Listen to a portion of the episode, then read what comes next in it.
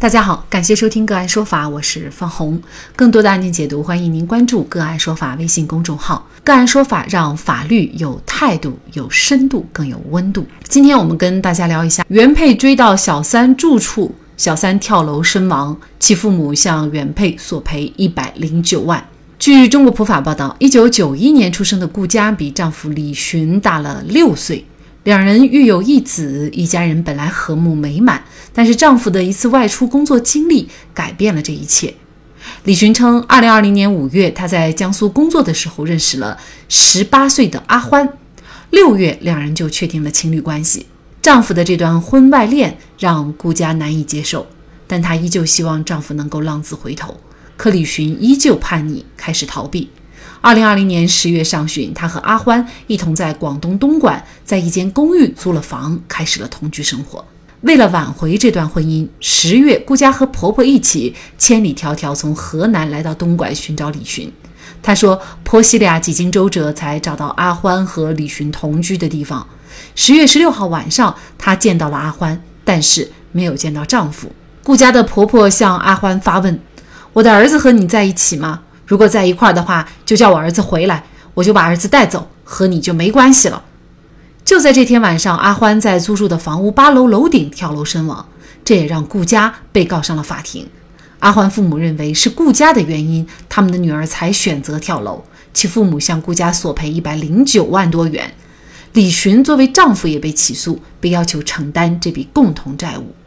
事发当晚到底发生了什么？阿欢的父母为何将矛头指向顾家？据阿欢的父母称，事发当晚，顾家带人在阿欢的住处围堵他，期间还粗口谩骂阿欢。其父母称，顾家咄咄逼人的态度使得阿欢精神极为紧张。为了躲避顾家的辱骂，阿欢寻找机会跑上楼。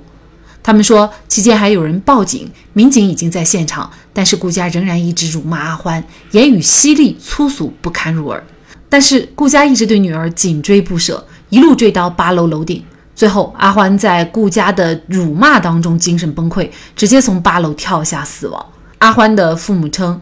阿欢年仅十八岁，正值青春年华，他的心理和心智也仅仅能称为心理学上的刚成年。顾家一路紧追不舍的辱骂和言语的刺激，压迫阿欢最后一道心理防线，是导致他跳楼死亡的主要原因。而顾佳则辩称并非如此，至始至终她都没有任何辱骂阿欢的行为。她称阿欢仍然执迷不悟，和她的哥哥密谋将李寻带走躲避。顾佳当时认为是阿欢不肯让老公出来，就报警要求警察到场处理。据公寓房东称，在楼顶的时候，当时现场有顾家和她的婆婆、公安人员、阿欢堂哥。房东称，当时阿欢说不要靠近他，靠近他就跳下去，现场的人就都不敢靠近。后来阿欢还是跳下去了。阿欢堂哥在接受询问的时候说，顾家说过，你跳下去啊，我自杀的时候都没人看，你自杀的时候还有人知道。阿欢跳楼身亡，顾家到底要不要承担责任？原配遭遇小三，正确的做法又是什么？就这相关的法律问题，今天呢，我们就邀请北京市京都南京律师事务所冯莲律师和我们一起来聊一下。冯律师您好，嗯，您好，方老师，各位听众朋友，大家好。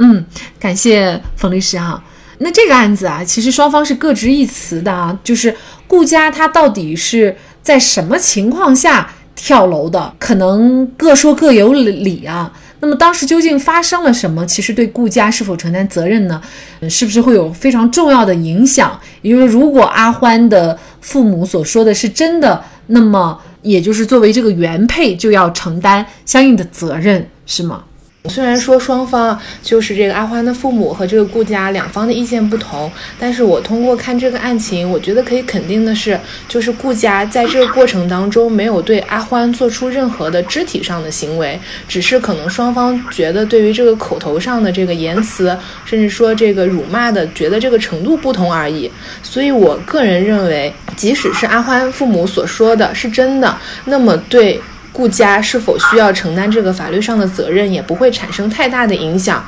相反，我觉得阿欢作为一个成年的、一个具备完全民事行为能力的人，他是应当对自己的行为承担相应的责任的。那么，为什么您会认为是阿欢的父母所说的是真的呢？嗯，那我认为，起码法律上的这个事实，必须是要有相应的证据来证明的。如果说当时他们发生冲突的这个现场能有相应的监控，或者说录音录像这些客观证据，那当然是最好。但是现在的话，在案情当中没有看到相应的证据。那如果没有这些证据的话，其实证人证言也是可以作为一种证据的，但是证明力度会稍微弱一些，并且需要排除相应人员的与当事人的一个利害。害关系才能认定出一个事实，所以刚才那个问题也是在这个假设的情况下，即使他们说的是真的，我觉得其实呃，对于这个阿欢来说和顾家来说，他们双方的责任的承担也不会产生太大的影响。这个根据多方的证据来查明啊，从行为上，顾家他确实是说没有证据证明顾家对于阿欢的跳楼的这样的一个呃行为有一些过错方面哈。那么顾家又要为阿欢的死承担责任吗？那这个又怎么来判断呢？嗯，我认为是这样的，就是仅就本案的证据而言，我认为阿欢的自杀并不是顾家造成的，因为我们看到的这个案件当中的证据，只是说这个顾家对于阿欢有一些这个言语上的辱骂也好，争吵也好。并且在这种情况下，就是通常情况下，一般人都遇到这种事情，一些言语上的对他人的攻击啊，或者说一些这个说辞，呃，如果说因为这些导致。他人身亡或者受到伤害，这个本身就是很难认定责任的。就像刚才方老师说到的，这个因果关系是很难认定的，并且更何况在本案当中，阿欢他本身可能存在一定的过错，因为他作为小三，首先破坏了顾家的这个家庭，违反了这个基本的道德，所以顾家本身的这个行为也是在情理之中的，而且也没有超出合理的范畴，所以我认为。啊，顾家不需要为阿欢的死承担责任。顾家在法律上的最后的一个判定结果呢，还是比较幸运的，因为呢，这个案件法院经过认定呢，确实从通过证据上来看呢，法院认为这个阿欢呢是属于自己主动一个人跑到出租房八楼进行跳楼。那么顾家呢和他也没有一些肢体上的冲突。虽然顾家说你跳下去啊，我自杀的时候都没有人看，你自杀的时候还有人知道的话语，但是呢，这个话语并不具有明显的刺激性。不足以导致阿欢发生跳楼的行为。那么阿欢呢？明知道李寻有配偶，还多次和他同居，自身呢也违背了公序良俗。顾家和阿欢有一些的言语的冲突，也属于情理可原的。那么因此呢，法院一审判决是驳回了阿欢父母的全部诉讼请求啊。那事实上呢，在现实生活当中呢，有一些原配抓小三的法律风险还是比较大的。比如说，有些时候呢，可能把小三关在这个门里面，对他进行一些人身自由的限制啊，甚至有时候呢，对他进行一种身体上的暴力的殴打，还有的呢，就是比如说拍裸照啊等等。其实呢，这些行为它的法律风险就会非常的大，是吗？是的，是的，当然每个人的这个情绪可以理解了。那本案当中，这个好就好在就是说，顾家仅仅是对这个阿欢进行了一些辱骂、言辞上的这么样的一些行为，但是现实。社会当中也像方老师说的，嗯，很多会有这种原配在情绪激动的情况下会发生殴打、殴打这个小三或者一些打砸财物的这种情况的出现。那我认为，如果发生了这种情况，如果说达到了一定的程度，也不排除是会需要原配去承担相应的法律责任的。嗯，所以我觉得，作为这个原配在抓小三的过程当中，我觉得最正确的做法还是说，首先要保留证据，比如说双方的录音啊、聊天记录啊，以及双方拍摄的一些照片等等，以备后续如果说原配要提起一个离婚，甚至说认为男方涉及重婚罪等这些犯罪行为，都可以在这个过程当中更好的维护女方原配自身的一个合法权益。嗯，当然每个人的这个情绪，尤其是自己遇到这些事情的当时，这个情绪是可以理解的。我还是建议，从这个呃法律的角度来说，没有必要过多的和小三发生这种嗯正面的冲突，必要的这个冷静处理还是非常正确的。还是需要保留证据，必要的时候可以诉诸法院或者公安机关，通过这种合法的方式啊解决双方的矛盾。